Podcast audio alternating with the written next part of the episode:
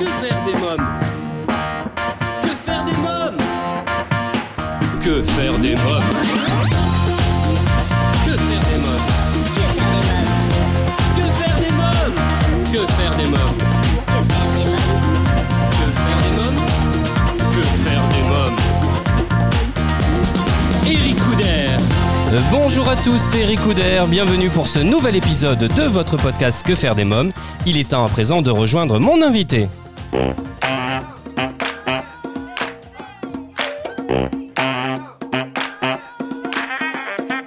Bonjour euh, professeur Alain Deloche. Bonjour. Alors euh, vous êtes chirurgien cardiaque et fondateur de la chaîne de l'espoir. Vous publiez aux éditions euh, Michel Lafon Un éléphant blanc, euh, ça ne change pas de couleur.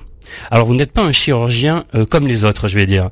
Vous avez décidé de consacrer votre vie à sauver des enfants dans le monde. Racontez-nous. Oui, euh, euh, j'ai décidé, pas hier, avant-hier, il y a plus de 25 ans quand même maintenant, au fond, c'est assez simple de, de dédier mon savoir-faire de chirurgien au profit des enfants déshérités et surtout ceux qui n'ont aucune chance d'avoir un soin de qualité. Donc ils sont condamnés de par leur lieu de naissance. C'est au- C'est aussi simple que ça. Mais pour un chirurgien, c'est assez révoltant. Pourquoi? Parce que on a l'œil, un œil particulier en tant que chirurgien.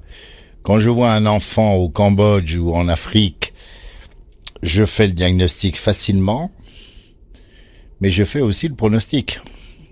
Je sais euh, où va aller cet enfant s'il n'a pas le soin adéquat?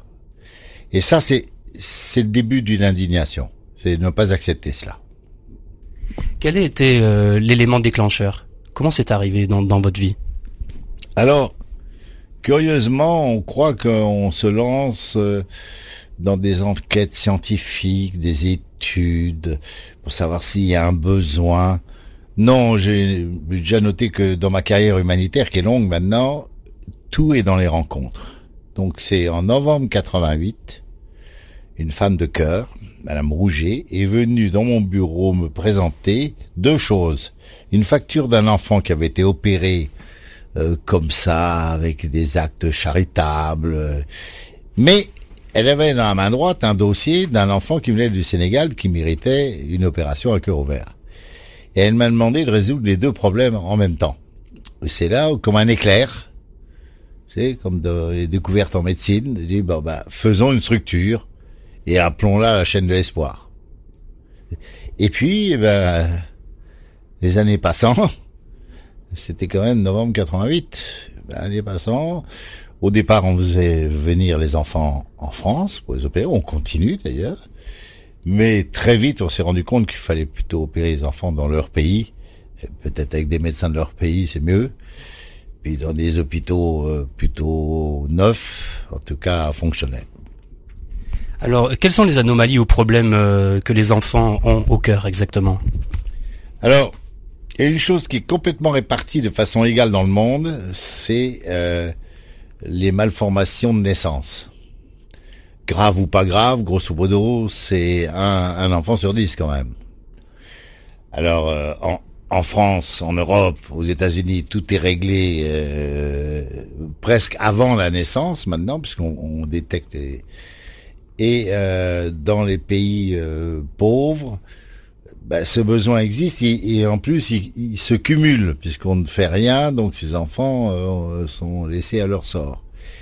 Et puis l'autre catégorie d'enfants qu'on ne voit plus maintenant en France, c'est des enfants qui font des mauvaises angines et ces angines par un mécanisme un peu compliqué se, se atteint le cœur et qui détruit une- les structures du cœur et ça c'est un véritable fléau. euh, particulièrement en Afrique, particulièrement au Moyen-Orient, particulièrement en Asie.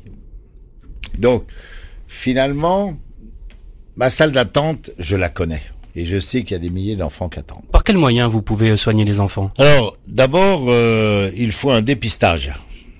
Voir clair sur la situation. C'est pas parce qu'un enfant est, déclaré cardiaque qu'il nécessite obligatoirement une opération. Donc là, on en vient aux règles de la médecine qu'on connaît. On détecte, ensuite on précise euh, la, gravité de la l'atteinte, Puis ensuite, on décide d'un geste. Et bien sûr, dans beaucoup de cas quand même, euh, seule la chirurgie euh, peut guérir l'enfant. Et donc, on fait, on fait tout pour les opérer euh, dans des hôpitaux dédiés. Parce que vous savez, les malformations de la nature, qu'on dit de naissance, c'est un peu de la plomberie. Il y a la mécanique simple. Vous avez un trou entre dans une cloison qui sépare deux cavités, bah faut fermer l'orifice. Ah, c'est alors c'est vite résumé, mais enfin c'est pourquoi la chirurgie est triomphante.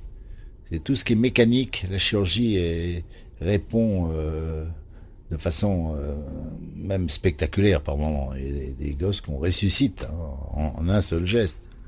Ça, c'est bouleversant. hein. Vous parlez de tout ce que vous venez de me dire, bien sûr, dans le livre. On retrouve tout ça. Alors moi, là, je m'adresse à l'homme plus qu'au chirurgien. Qu'est-ce que vous ressentez quand un enfant est allongé sur la table d'opération et que sa vie est entre vos mains? Alors premièrement, le, le chirurgien, le chirurgien doit s'interdire tout affectif.